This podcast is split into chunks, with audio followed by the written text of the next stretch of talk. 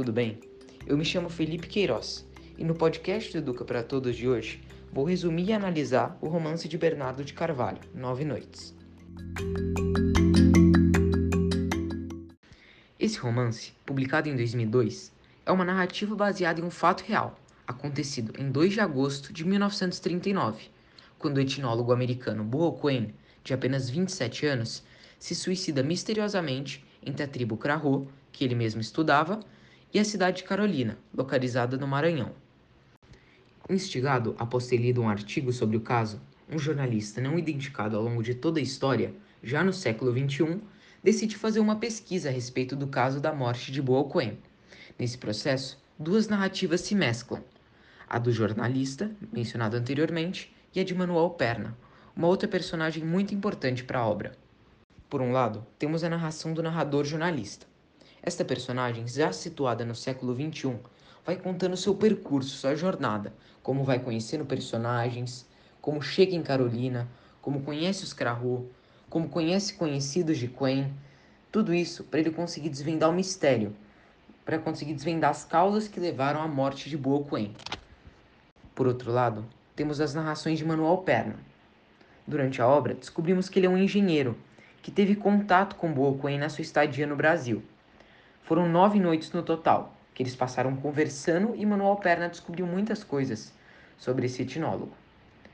Por isso, ao longo da história, se mescla as narrações do narrador jornalista com os relatos de Manuel Perna, que remete suas cartas para um ser misterioso, que só vamos descobrindo quem é ao longo da obra. A narração de Manuel Perna se diferencia da narração do jornalista pelo simples fato de estar escrita em itálico. Ao longo da obra, vamos percebendo que, as, que esses relatos de Manuel Perna foram, na verdade, uma carta que ele enviou para um remetente desconhecido. Ao longo da obra também, a gente vai descobrindo algumas características dessa personagem. Manuel Perna foi um engenheiro que chegou a conhecer Boquem. Inclusive, eles passaram nove noites juntos o que dá o título para a obra. Nessas nove noites que passou com Boa Quen, Manuel Perna conseguiu conhecer muito bem essa personagem. Foram diversas histórias que Boa Quen contou para Manuel Perna, incluindo sua homossexualidade, que era muito reprimida na época. É, Manuel Perna também conseguiu saber das insatisfações e da solidão que o Boa Quen sentia. Por exemplo, Boa Quen relatou ser de uma família separada, uma família que gerou certos traumas para ele. Ao longo do romance, ambas narrações vão se mesclando. Vamos descobrindo pistas e informações que podem nos ajudar a chegar a uma conclusão do porquê Boquane acabou se matando. Mas um fato curioso que descobrimos ao longo da obra é que Boquane enviou oito cartas. Ele escreveu oito cartas antes de morrer para familiares e pessoas conhecidas. Um fato curioso é que ele não escreveu nenhuma nem para a irmã, nem para a própria mãe dele.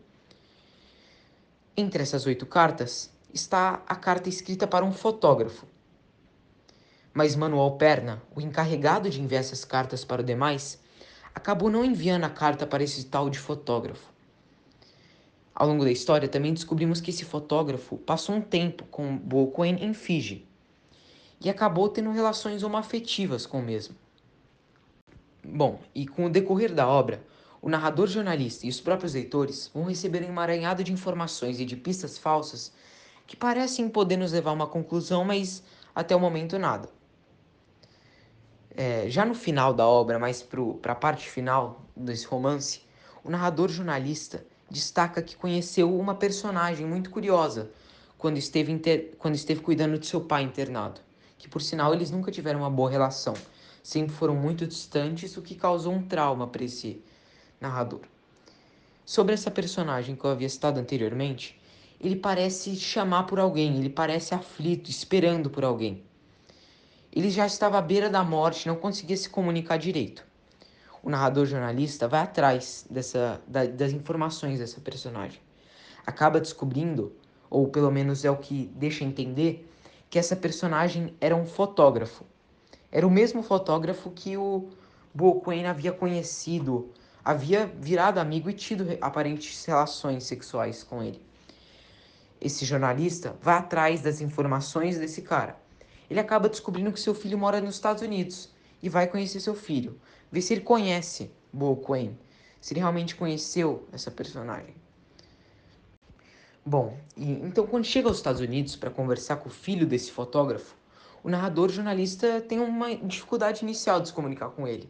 Afinal, os Estados Unidos estavam em um contexto de guerra ao terror. Tinham acabado de sofrer o ataque de 11 de setembro, então era comum que a população estivesse muito amedrontada. Mas ele acaba conseguindo conversar com esse filho do fotógrafo. Depois de um tempo de conversa, eles vão tomar um café e o filho do fotógrafo diz que sempre teve uma relação muito distante com o pai, ele sempre viveu com os avós. E relata que aos 17 anos ele recebeu uma carta desse pai dele dizendo que não era realmente seu filho. Ele diz que não acredita que seja verdade, que ele achava que os avós apenas queriam se livrar dele, mas isso dá um clique na cabeça do nosso narrador jornalista, que olha para aquele suposto filho do fotógrafo e vê uma grande semelhança com Bo Quen. Mas depois disso, mais nada.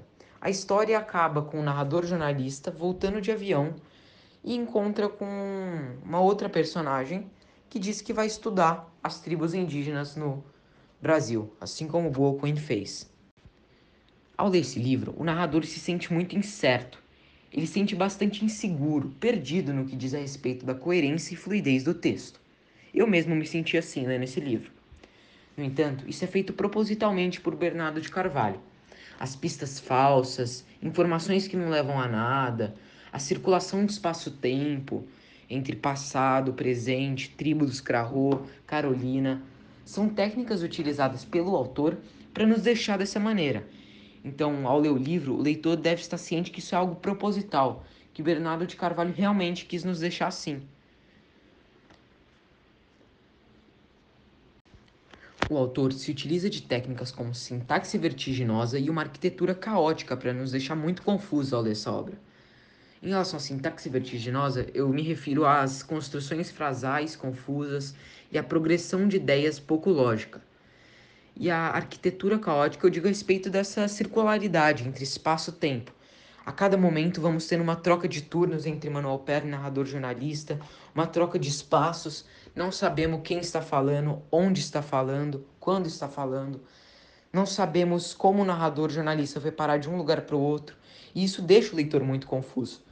Mas isso é muito importante entender que o Bernardo Carvalho fez isso, criou a obra para a gente se sentir assim.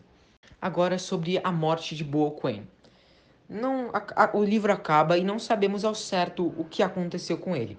São muitas hipóteses que o narrador jornalista vai trazendo ao longo da obra. Então, ele fala de conflitos paternos, de um trauma familiar, mas ele também relata um problema de amoroso, um problema com um suposto cunhado. E a gente acaba não tendo muitas mais informações sobre isso. Mas a gente, ao, ao longo da obra, a gente percebe uma, uma solidão dessa personagem. A gente percebe a, uma experiência do não pertencimento de Bo Queen esse etnólogo americano, ele parece não se sentir confortável no mundo que ele está. Ele acaba mudando constantemente de lugar, ele muda de cultura. Ele não se sente confortável porque ele não se reconhece dentro de si. Isso é, ele sempre se sente um estrangeiro. Ele não se reconhece com os espaços ao seu redor. Então ele vai constantemente mudando de cultura. Ele vai de, dos Estados Unidos para Fiji, de Fiji para a tribo dos Trumai, depois para a tribo dos Krahô. Depois ele ainda passa por Carolina, porque ele não consegue encontrar um lugar em que ele se encaixe, em que ele se sinta acolhido. E no final, né, em sua morte, ele acaba se cortando. Essa tentativa de corte seria uma tentativa de conseguir retomar a posse de seu próprio corpo. É como se ele tivesse perdido o poder sobre seu próprio corpo e através do corte ele estaria retomando isso. É bem parecido quando é, estamos aparentemente sonhando e pedimos para alguém nos beliscar, para a gente conseguir retornar à realidade. Então, essa tentativa de suicídio, essa tentativa de corte, seria uma tentativa desse, desse etnólogo de retornar à realidade.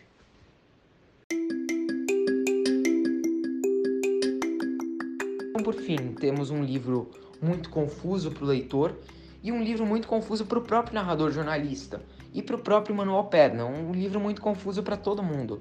É uma história que deixa todo mundo perplexo. Ninguém realmente sabe os motivos que levaram à morte de Bo Queen.